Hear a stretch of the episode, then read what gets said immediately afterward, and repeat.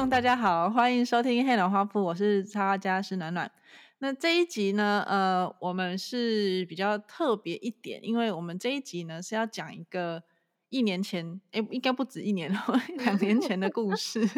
就是本来其实这一集我们在去年大概，我记得好像是五月吧，我们就要录了。结果那时候因为疫情的关系呢，我们要开录的前十分钟还是十五分，十分钟，对，我们家小朋友去上幼稚园嘛，然后老师突然打电话来说，哎，那个学校有人确诊，所以现在小朋友要立刻回家。那小朋友回来，我们就不能录啦，因为我女儿就是会一直聊天讲话的，所以我就直接十分钟前临时跟晶晶喊卡，所以对她很不好意思。那因为刚好呢，呃，晶晶她最近有推出一个我们今天要讲的重点，就是她推出了一个呃阅历，刚好是我们那时候要访谈的内容，就是我们待会会聊到的他的系列作品，所以又再促成了这次的访问，非常非常的开心。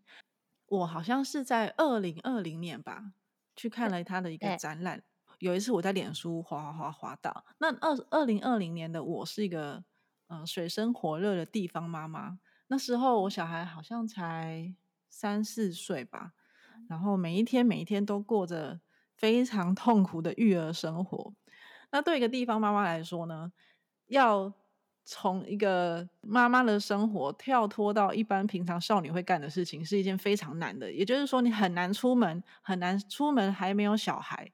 好，那那时候我在脸书滑着滑滑着滑着看到了他的这个展览，我就觉得哇，这个画风实在是太吸引我了，所以我无论如何都一定要去看。那时候我就跟我先生请两个小时的假，然后从我家飞奔过去看。而且那时候我是压线，好像那一天是最后一天，我就一想说不行不行，要结束我一定要去看。然后看完之后，我就觉得天哪，真是太万幸我有去，因为他的那个展览是一个。我觉得它是展在田园城市台北台北的田园城市的一个空间，然后那两个小时几乎是我那阵子最平静的时候。哇！那当然了，然后这个作品的呃，其中有几幅作品呢，就是有得到后来有得到布隆纳插画奖的殊荣啦。那我们今天就要来访问这个作品的主人，欢迎晶晶陈怡晶，Hello，Hello，大家好，我是晶晶。我现在是 专职的创作者，然后是一个自由接案的人。对，平常有在做设计，也有在做插画。然后一直到今年开始吧，我把画画这件事情的比例在工作上拉的比较高。嗯，哦，然后希望接下来可以有更多的时间投入自己想要做的创作。好，我们现在聊一下这个我们今天要聊的作品，它的名，它这个系列作品的名字叫做《轮廓日常》。我先跟大家稍微前情提要一下，那时候我去看展览的感觉。那那时候的他的作品大部分都是用很简单的方式在画一些周围的小物件。我想问一下，说呃，晶晶这个作品是大概是在讲什么？然后它是怎么被你创造出来的？呃，做轮廓日常的创作的初衷，其实是我因为很久没有办个展。然后累积了很多年，这个想法都没有去实现它。然后那时候刚好在展览的前一年吧，然后刚好就在跟田园城市的老板聊天。然后那时候他们就问说：“哎，你有想要办展览吗？”然后那时候我就觉得，其实那时候完全也没有想知道要展什么或者要做什么事情。可是那时候我就觉得，如果我没有自己设定下一个目标，我可能就不会把这件事情做出来。所以我就想说，不然我就先去。付那个展览场地的定金，然后 再想，再想，对对对，我就觉得反正就是把自己推到一个没有后路，就是我付了定金，然后定了一个时间，我就必须把东西做出来，我就抱着这种心情，然后我就先去付了定金，然后其实才开始想说我想要做什么样的创作，然后轮廓日常那时候开始做的时候，是因为我想要做创作的话，我就希望。它可以是回归到我自己，我觉得最贴近我的那个状态，或者是我想表达的东西，所以我就没有想要展可能过去我工作里面的作品啊，或者是非常习惯化的那些东西的那个模式，所以我就想说，哎，是不是可以开发一个完全新的，不管是题材或者是我想研究的东西？所以那时候又设立了两个目标给我自己，一个就是我我一直很想要研究物件这个主题，因为我对物件一直很有兴趣，但是一直没有比较集中的时间去思考这件事情，所以我就想说，那不然就把它放到个展这个计划里面去实现它。然后另外一个，我就觉得是想要创作的话，就觉得可不可以把它研究出一个全新的技法，然后这个技法是属于我自己的。然后把这两个东西结合起来做这个展览。刚刚说到技法呀，就是这个系列其实它的质感非常特别。它是用什么东西画的呢？它其实是用蜡笔跟色铅笔，然后互相的一直堆叠，把那些颜色跟眉材压在一起，然后形成的笔触。那你当初怎么会想到用这样这样的眉材来做这个系列作品？嗯，我那时候想要表达的是物件的主题嘛，然后再就是，呃，我就思考说，我自己对于表达这个主题有没有什么一个精神，或者是我想要表达它背后的那个状态。然后我想到的是时间的痕迹，所以我在想说，哎，要怎么样表达时间的痕迹这件事情，对我来说，我就喜欢看。留下笔触的那个痕迹，所以我就一直在想，有没有什么样的技法可以让我留下这个痕迹，而且那个痕迹是很明显，然后可以感觉到它很细腻的堆叠，非常长的几个时间的状态。嗯，然后眉材选择就是，嗯，我就想说，我就直接从我自己最喜欢的两个眉彩去去做，看可不可以结合他们。然后那时候我开始。开始画蜡笔这件事情，然后我蛮喜欢这个美彩的，所以色铅笔是本来就一直都很喜欢，所以我就想说，有没有可能把它们结合在一起，又表现出时间？那那时候为什么会想要用时间为主题呢？因为那时候我在看你其中一个作品，好像是在画石头，是不是？嗯，对。然后你展出的石头，就是它就是画同一颗石头。可能他画早上的石头，然后在两个小时之后的石头，在两个小时之后的石头，所以每一个石头它虽然形状长一样，但是因为光影，然后时间的关系，会让每一颗石头看起来又很不一样。哎，为什么？那你会想要去捕捉时间的感觉？嗯，那时候是在疫情的期间嘛，所以其实我觉得那个生活有很大的一个转变，是在时间上给你的体感。因为以前没有疫情的时候，我们是每天可以出门啊，或者是更自由的去做任何你想做的事情。可是疫情的时候，是大家是几乎有一整年，你出门只是一两周才出门才满，然后所有的时间是留在家里的，所以时间上对我那个体感就好像被锁住或者是被限制的感觉。所以你更有非常长的时间去关注自己的状态跟生活。我有点像是把。自己放在家里不能出门的那个状态，然后借由观察自己跟生活里面的物件，跟我喜欢的东西，去表现那个时间跟我之间的关系。然后会那要家里没有小孩？哦，对，目前还没有小孩。对我来说，疫情根本就 是我，我根本完全没有办法静下来想事情，因为小孩就在旁边，我还每天在想，就是 OK，他现在早上要干嘛，中午要干嘛，然后陪他玩什么睡觉。对。所以哇，天哪！就是能够这样子静静观察一个物件的那个感觉，是一件很难得的事情呢。因为我本身很喜欢石头这个东西，然后我那时候桌上有摆了几颗石头，是拿来压纸的边边的，所以我就有一天画的时候，就看着那个压着纸边边的那颗石头，就觉得它很可爱。所以我就想说，可不 可以画画看它？因为我没有画过石头，所以我就一边研究技法，一边画那颗石头。然后石头，因为它有不同的面相嘛，就是你把它转不同的方向，其实它看起来都以为它是不同一颗石头，可是它其实是同一颗。然后我就觉得，哎，石头在大自然冲刷的状态下，在滚动形成的那些纹路，其实也是它的时间。然后你把它捡回家的时候，你有点像是停止了它。在大自然里面的那个当下的时间，我画的那那个系列好像六七张吧。对，那个石头就画了两天，所以我就叫它两天的石头。那你的石头是从哪里来的？应该就是我出去散步的时候捡的。那你平常会养石吗？我我其实没有特别养石哎，但我只是可能单纯的。那一次去外出的时候看到那个石头，觉得那个形状我很喜欢，然后摸起来的手感我很喜欢。就是专门在收藏石头的人，好像还会怎样帮他浇水，是吗？对，然后好像有些人还会买一个盒子给他住，带他出去，带他出去玩还是什么的。哦，好，真的太棒了！你平常你的家，因为你画的东西，感觉好像有些物件还蛮漂亮的，就是它不是一个嗯。可能菜奇亚布韦或者什么，你平常是会去收集一些漂亮的小东西吗？呃，我画的物件就是我们家里面有的东西，所以你看到的一些物件啊，杯子、盘子，就是我们自己有买回来使用的。对，然后有一些盘子的确不是不是什么大卖场里面买的，可能是嗯，比如说看一些展览，有些陶艺家的作品。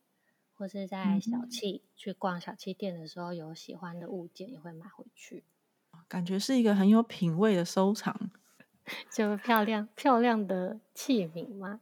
那你你在创作的过程当中，嗯，因为有时候你只画同一个东西，会不会感觉到无聊？或是你在画的过程当中，你都会在想什么？还是你就只是专心在看这个物件的样貌？前面有提到，因为我想要研究一个新的技法嘛，所以一开始我是先想办法，先研究出那个技法。然后我在研究技法的过程里面，会挑几个物件，比如说杯子，或者是很小很小的铜器，几个不同的的质感的物件，然后去用现在研究的技法把它们画一遍。然后在画的那个过程，其实你就会自己去。思考说这样的画法或这样的状态有没有办法让你觉得这个是你真正想要达到的那个质感或是目标？然后我有没有办法用现在的这个技法画完接下来所有我想要画的东西？所以有点像是我在研究技法的过程里面去确认我自己想要达到的那个完整性。嗯，对。然后接下来因为九月十六号会在同里。会有一个创作展，然后这个创作展其实算是延伸出小岛散步出来的一个创作展。可是，呃，刚有提到说这个这个月历做出来的前身是因为呃普罗纳那系列得奖的作品嘛，所以我就想说，这在这个展里面我会放前期我在研究技法的一些我当初没有展出的一些过程。我觉得到时候大家去看的时候，可能会更能。了解我我现在在讲的那个状态，这一系列作品真的是要看过之后会比较能理解，因为它其实是一个非常幽微的东西。然后你在看的时候，真的要去研究说它为什么这里要用这个颜色，为什么这个蜡笔跟色铅笔这个时候要这样子，嗯，用这样子的笔触，一定要看到食品才会有感觉。当一个观众的时候。在看的时候会觉得说，哇，这个观察一个物件其实是可以很丰富的。我们很少可以静下心来去看这个东西它长什么样子，包括甚至你可以闻到它的气味，你可以感觉到它跟这个空气，还有你整个人带给这个物件这个关系、这个氛围是什么状态。嗯，真的是要看过实体才可以感受得到，是一件很精彩的作品。因为刚刚有提到说，轮廓日常其实是一个蛮早之前就已经创作出来的系列作品。那你现在还有在持续的做这个系列吗？嗯，我那时候个展是二零二零年嘛，然后那时候创作的初衷就是为了办个展，跟帮我自己突破一下我那时候工作或创作上的瓶颈嘛。然后画完之后，因为办了那个展览，然后有蛮多人，不管是留言呐，或者是呃跟我讲他们对这个系列的想法，都让我觉得，哎，好像这个作品有打开我以往对自己的认识，或者是我看待事情的角度，我觉得有新的方向。然后那一年也因为有得到普罗纳，所以那时候我就觉得，哎，这或许就是一个。新的开始，所以我就从那年开始后，持续的都一直有在创作这个系列，只是那个时间就变得比较片段破碎一点，因为还有穿插工作，所以就不像那时候那么可能几个月都可以很密集的只做这件事情。然后是一直到今年初小岛散步找上我之后，我才又重新的思考说，哎，如果可以让这个东西变成一个联名企划的商品化，可以再怎么样去更完整的实现它。其实这个你的作品还蛮适合做成商品的耶。嗯，好，那刚刚我们提到小岛散步呢，刚刚一直听到，想说这到底是什么东西？今今年晶晶和小岛散步合作了一个二零二四的一个年历。那想问一下，因为是呃新的合作案嘛，那里面因为年历大概就是十二张，对不对？呃，十二张再加一张是那个全部的月份，所以会有十三张。哦，十三张。嗯，那会有新的作品吗？有，其实我是一个很喜欢设立目标的人，就是对我来说，我必须要一直把自己逼到极限。摩羯座好可怕，就是我必须要一直设立新的目标，可能才会让我在一个事情里面找到热情吗，还是完成他的那个状态。所以那时候小岛散步找我的时候，他们有问我，哎，他们很喜欢这个系列，因为他们曾经也在二零二零年的时候去看过那个展览，所以那时候今年他们想要。呃，跟新的创作者合作的时候，就想起了当年那个展览，所以就，嗯，我们就见了一面，然后聊了一下，我觉得好像可以合作看看。然后那时候其实他们也没有呃很硬性的规定我里面要放入什么样的东西，然后他们也想要听听我的想法。然后所以那时候我跟他们聊的时候，觉得说，哎，其实阅历也是一个跟时间很有关的。作品的一个商品嘛，所以那时候想说，哎，如果可以让轮廓日常这个系列更完整的话，或许可以让它从二零二零年一直连接到今年二零二三年的时间，这三年的创作里面可以怎么样都把它放入阅历里面。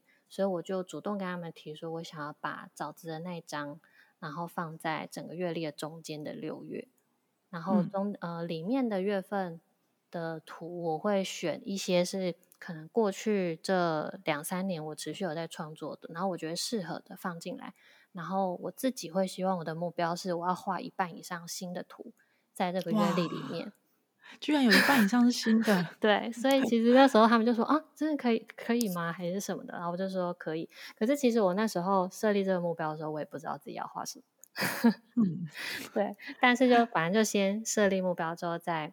再去想要怎么样去整合他们，但是我觉得既然都有这么难得的机会，可以让这个概念被用另外一个媒材去表现它的话，我当然还是希望可以有增加新的图。所以这次里面有八张图是今年春天的时候画的，嗯，已经超过一半啦。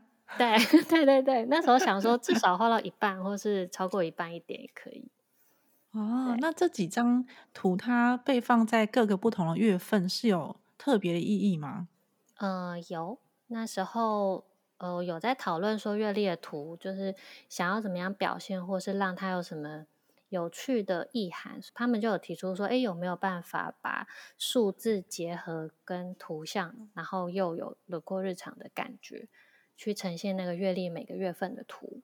对，所以其实我们的月历里面每一张图里面都有关那个月份的数字，只是它不会到太很明显的说那个数字一定表现在数量上面，它有可能是在影子上面啊，或是其他的方向，可是它是绝对会呼应那个月份的感觉。哦，好神秘哦，听起来。还蛮有趣的哦，还可以去找一下，说为什么这个月份要放这个东西，然后要为什么是这个数量这样。嗯，呃，我有上网看一下宣传网页，然后我有发现到里面的字是很特别的，是你手写的。对，好像不是用一般的硬笔或是什么笔写的，是怎么写上去的呢？我是用那个竹子竹子的做成的笔，然后沾那个墨汁写的。等下，你去哪里取的竹子啊？那个好像是我妈去欧洲玩的时候买给我的纪念品。哦，对，这么这么有意义哦。他可能 就觉得说，哎，我可能会喜欢的东西，所以他就那时候就买了一个这个笔给我。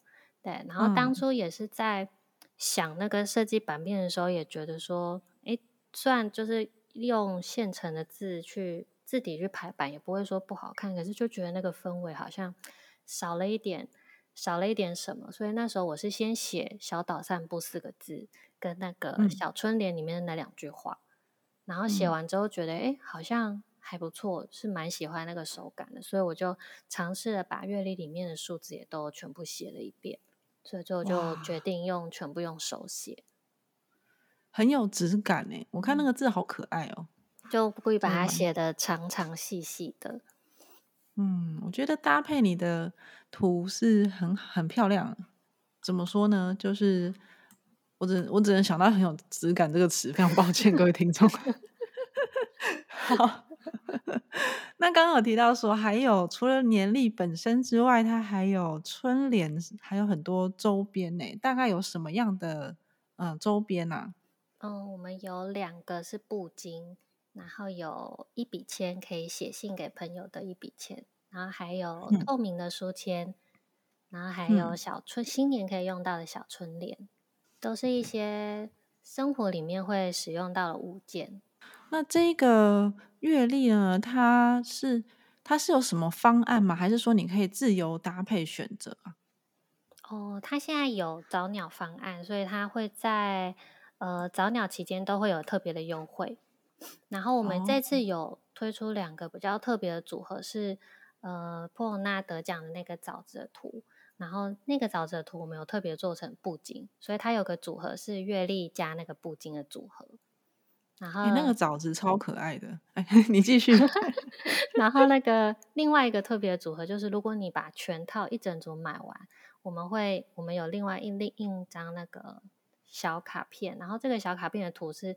这个商品里面都没有出现，没有出现的图，然后背面我会画图送给大家，啊，然后只有一百份，啊，哎，各位 喜欢的话手刀哦，买起来。对我那时候看到那个枣子，本来以为是苹果，哦，很多人以为它是苹果，它为什么会被摆成那样？是你自己摆的吗？怎么那么整齐啊？哦，因为我很喜欢把东西摆很整齐，就是如果把东西摆很整齐这件事情对我来说，我会觉得。很平静，或者觉得得到力量的感觉，所以我就很喜欢把东西摆成那样。那你家应该很干净、很整齐，就是喜欢收东西，收纳达人啊！天哪，那啊，就是做稿做到觉得做不下去的时候，就去收东西。怎么那么好？就做稿做不下去，怎么会去收东西呢？不是应该去什么？做不下去了就离开，不然去收一个抽屉好了，或者是去收收个衣柜好了，还是什么？去搜一个东西，就觉得说哇，我好像又可以继续去画图了，这样子。居然是这样子，我没有想过做稿做累 去搜东西。我做稿做累，只会把东西弄得更乱。啊，OK，好，我们刚刚聊了非常多和轮廓日常有关的，呃，不管是合作的阅历啊，还有他的创作理念。那因为我们刚刚开头有讲到，其实他。除了这个系列之外呢，他本身是一个接案的插画家，所以他会接非常非常多不同的案子。呃，为了要应应各个不同的案子呢，就会需要用到蛮多美材的嘛。你除了蜡笔之外，我看你也蛮擅长用拼贴的，对不对？嗯，也会用拼贴，有些也会用电脑绘图。那你会怎么决定哪一个作品要用什么样的美材呢？其实主要还是取决于那个作品。它本身被应用的地方跟它适合的风格吧，对啊，因为像因为我可能会画比较多不同的风格，所以呃，客户来找我合作的时候，我也会在前期讨论的时候问的比较详细，是比如说他呃，他来找我是因为看到什么样的作品有兴趣，然后联想到他现在想要找我合作的这个案子。他对这个案子有什么期待，或者是他想象我的呃作品里面哪个风格放到现在这个案子里面可以有什么样的效果？我可能会问的比较细节，然后也问的比较细，说：“哎，你的这个插图未来会运用在什么样的地方？”然后我也会去评估说他他的这个想象其实合不合适，或者是我有没有给他其他什么的建议，然后再来决定。呃，哪一个案子要用什么样的方式去画那些图像？也也会不会考虑到说客户他有没有可能一直改？对啊，如果他要一直改，我就会说那我们用电脑绘图。但是你要怎么知道客户会不会一直改？因为他跟你接触的时候你又不认识他。嗯，可以看那个插画的性质啊。比如说他如果是书籍插图，他就可能会一直改。或者是哦，比如说我会问他说：“哎，你后期如果要用它的时候，是不是比如说你需要去背，或者是他会跟我说需要分图层的？那如果有某一些条件下，其实你就会判断说怎么样的插图其实比较适合他们运用，或是甚至我们后面讨论的修改是比较好的。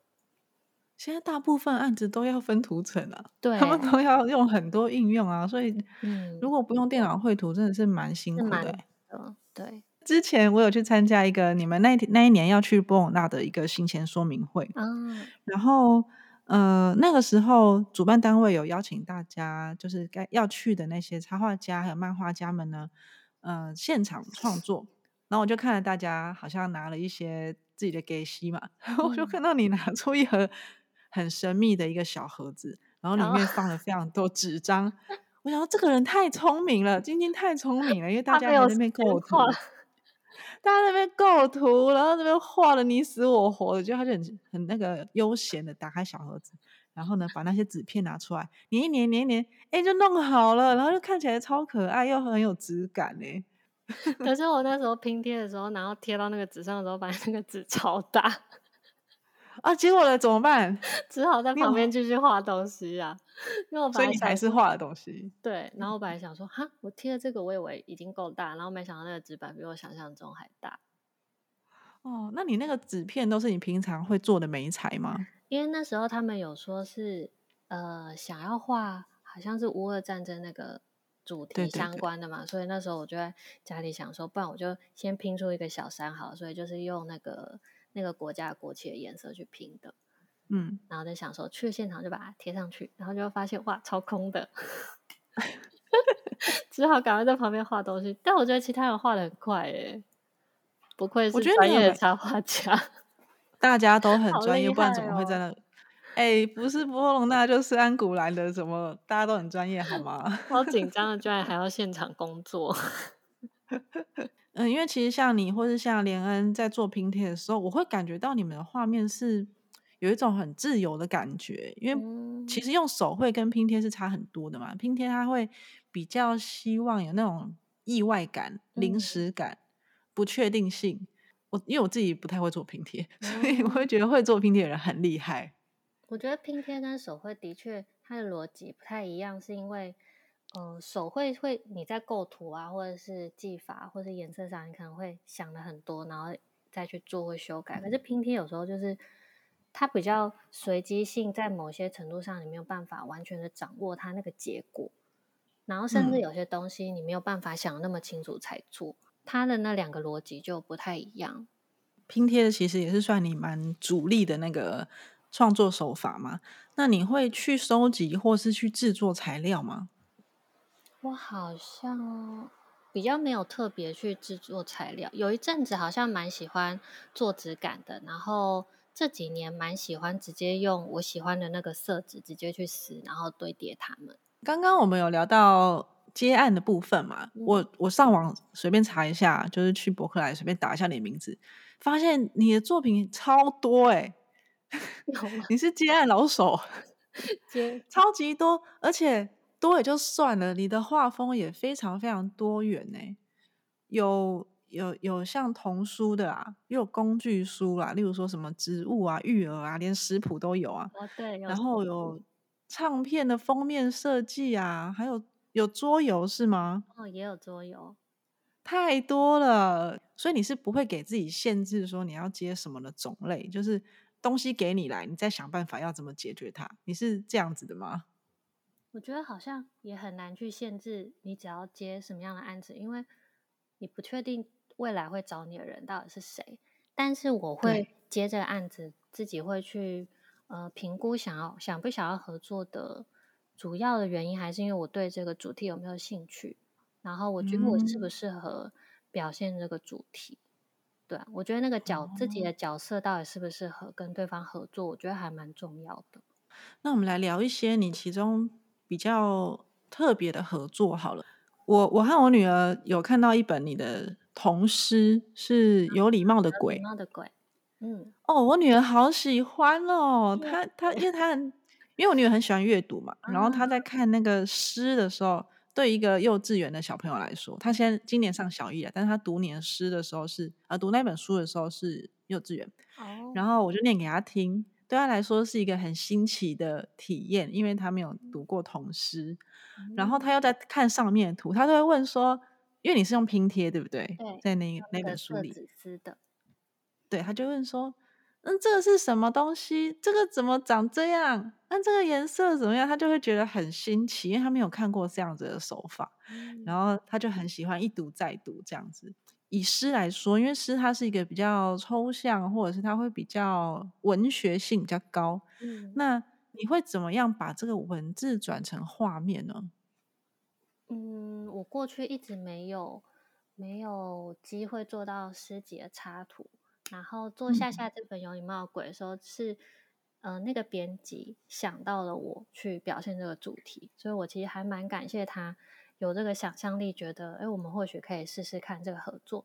前面有提到说，呃，虽然我的风格很多，然后其中一个是我自己很喜欢撕贴画这件事情，可是撕贴画这个风格其实一直没有运用到我工作里面。因为它的随机性的确比较高，然后它嗯要做的时间的确比较长，然后有接案的人应该都有感觉到，其实每次不管哪个案子来找你，时间都很赶，所以其实它需要非常多的时间 讨论，然后也需要去尝试，然后甚至也要我要很确定对方是能接受这种随机性的那种范围的，或者是信任我发挥的那种感觉，所以我觉得这个东西可以被。被做出来，我觉得不太容易。然后当初呃夏夏写完这本诗，他们在找插画家的时候，那个编辑就想到了我。他好像是看我做过一个联名商品，是那个鱼的阅历，然后那时候鱼的阅历的插图就是用撕贴画的风格去做的，然后他就想要嗯尝试用这个风格放到这个诗集里面。所以其实是他主动提出来问我可不可以用撕贴画的方式去做插图。那你有跟他说这要花很长的时间吗？有，所以其实我那时候去普罗纳之前，我是水深火热都在做这本书，没日没夜都在做这本书。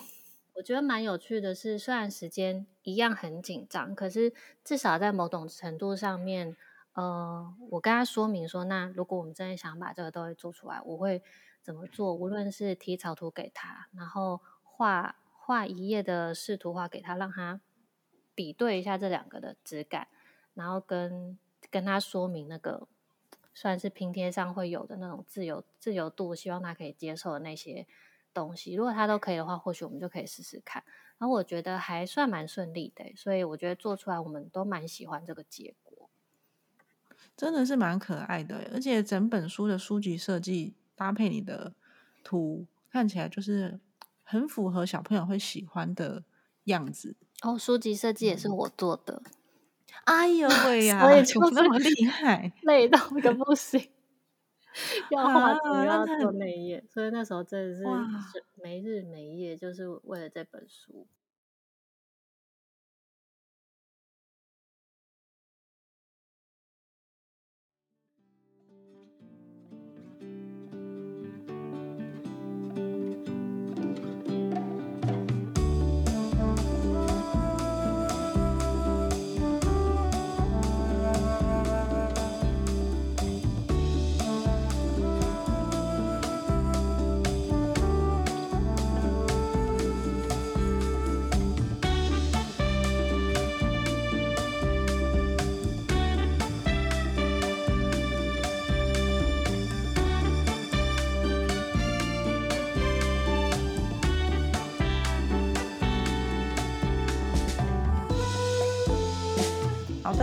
现在我们是工商时间。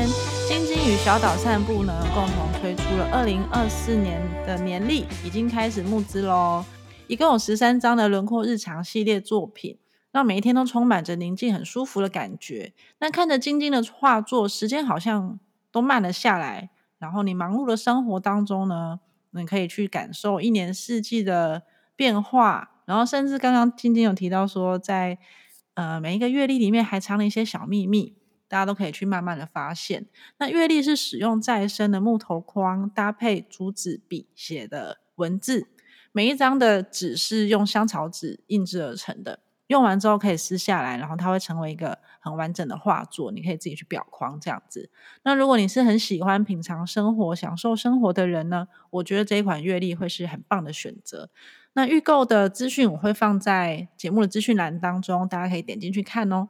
当然了，黑暖画布一如往常的呢，帮大家争取到了赠品，一共有三组月历哦。我觉得这个他们很有诚意耶。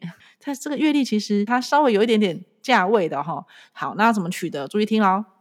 首先呢，我们就到嗯我的粉砖是暖暖的粉砖，然后找到这一集节目的贴文，在下面留言。那这个留言我会设定的稍微难一点点，让大家啊有竞争的感觉。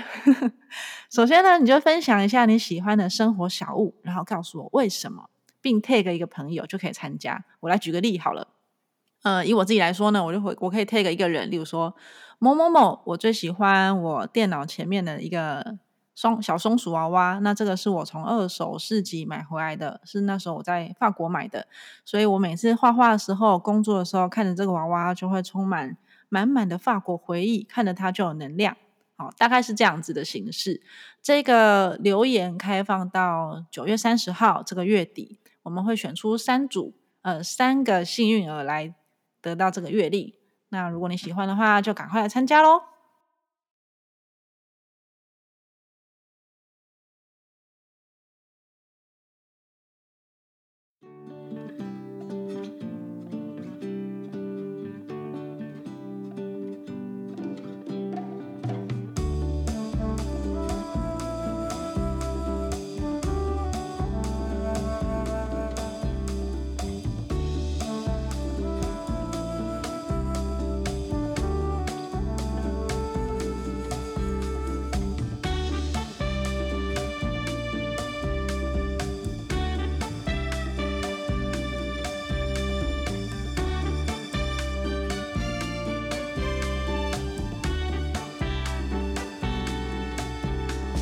台湾妮娜爱唱歌有第二集跟第三集这两本书，哎，它是书吗？它是专辑，对，对，它有 CD。我想要讨论一下这两本的装帧。嗯，如果大家可以去看一下晶晶的网站，其实都可以看得到这两本书跟这个专辑的这个整体的设计是非常非常特别的。哎，或者是我可以把它放在我们的节目资讯栏里面，大家可以点开来看。嗯，我想问一下，里面的装帧是你自己想到的吗？嗯，对，就是这两个 CD 都是我画图，然后也整个设计都是我一起做。那你当初怎么会想到说要做这样子的设计呢？我们可以先讲一下第二集主月光好了。哦，主月光，呃，那时候找我的是制作人，对，然后呃，这个台湾应该爱唱歌，其实他们之前有出过第一集。对，然后那时候他们想说，这我记得那时候好像是每一年都应该会推出一集吧。然后那时候一开始想说那个大小可不可以跟第一集的是可以比较相近，到时候他们可以摆在一起，或者是一起后续如果有活动的话会比较好卖。然后但是他们那时候就有提出一个想法，是他们希望可以做出小绘本的感觉，在这个 CD 里面，就除了 CD。以外，他们想要那个那本书里面是有小绘本感觉，而不只是一本一般的骑马丁的小册子。所以那时候就想说，哎，那既然如果要有小绘本感觉，我我会希望让它做的比较特别一点，然后在预算印刷预算的可行的范围里面，把这个效果做出来。白灵老师的诗，我觉得我蛮喜欢他的诗，是因为他的诗很有画面，所以我觉得就在读他诗的时候，在画插图的时候，我觉得有很多的元素跟方向是可以发挥的。然后我觉得那个画面好像就很像动画会一直动的感觉，所以那时候我就想说，哎有有没有什么样的装帧可以表现我看到他诗的这种意象？所以我就想说，让那个小册子有翻页的感觉，所以每一首歌它都会有有一个小翻页翻出来，让那个画面有变化，然后再读到里面的字。那在第三集当中，我看你好像还尝试加了荧光色的印刷，对。其实他的案子时间都非常短，所以当然就全部决定都用电脑绘图的方式去做。到了第三节的时候，一样就是尺寸我们跟前面做的一样，然后但是我希望我还是希望它不要长得完全一样，所以就在同样的大小里面，想要让它在装帧或者是开合的方式有一点不同。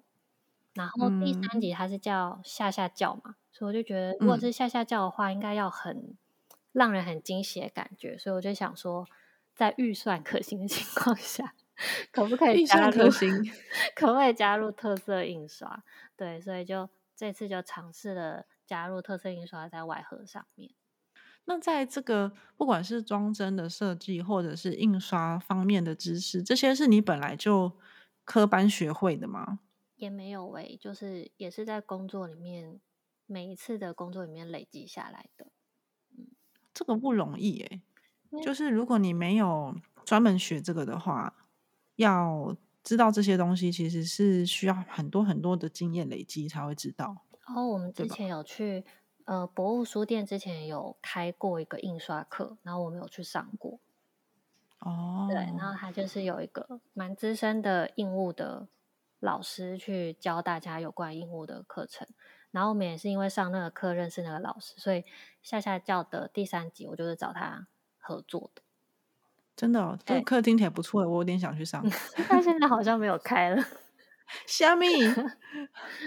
想学印刷这么难吗？但我觉得有有一个蛮专业的印物这件事情也蛮重要的，因为我我也蛮多事情可以请教他。哦，对，好吧，这又是另外一门学问了啊。好，那我后来发现有一本书，其实我有买耶。我是上网 Google 你的作品的时候，才发现什么这本书是你画的，然后我再回去翻那本书，发现哎，还真的是你画的。我有一本是妈妈必备小羽麻的插 图，超级超级超级早哎。对我为什么会买那本书，是因为我那时候刚生完孩子，然后我要做副食品。我就看一下妈妈网站，就大家都推说这本书写的蛮清楚，然后插图又可爱，妈妈必买，所以我就买了。可是我那时候在买，我只注意到，好，现在这个，因为我完全在育儿，所以嗯，这个副食品呢，这个几倍粥啊，然后这个什么食谱什么的。后来我才发现，原来这本书是你画的，整个大喜耶，很惊讶。哼，不一定有很多人知道。这应该不会有很多人知道，因为它跟你现在的画风其实是有一点差的哈。对，应该差蛮多的。嗯，对对对，你那时候怎么会想要接这这个案子啊？也是也是那个编辑找我的，然后那时候他觉得我蛮适合画那种小东西，他觉得很可爱。然后他好像看过我画用色铅笔画小东西吧，然后他就问我说：“哎，你可不可以试试看用色铅笔画一些？”有那种蔬菜啊、植物啊、物件啊什么的，然后因为它这些图其实主要它还是那个小雨妈副食品嘛，然后主要都是食谱，然后这些东西这些小图会坐在旁边点缀，所以其实他说也不用画太大，但是他希望有那种可爱的图可以增加这本书的那种氛围吧，所以我们就尝试合作看看。对，然后这样看起来你的啊，你不不好意思，你继续说。然后最后封面是那个冯宇公司做的，然后他们那时候也决定把内页的图，就是把它重新组合，然后放到封面上面。目前看起来你的作品其实跟小孩子都很有关联呢，就是蛮适合呃小小孩来阅读的。那我想问你，本身跟小孩会有接触吗？有诶，就是我还蛮喜欢小朋友的，然后我哥有两个小孩。然后我跟他们非常好，所以我还蛮常跟他们互动的。嗯，难怪我还想说，哎，你看起来不像是有孩子的人，但是你画东西好像又蛮懂小孩的。嗯，哦，原来如此。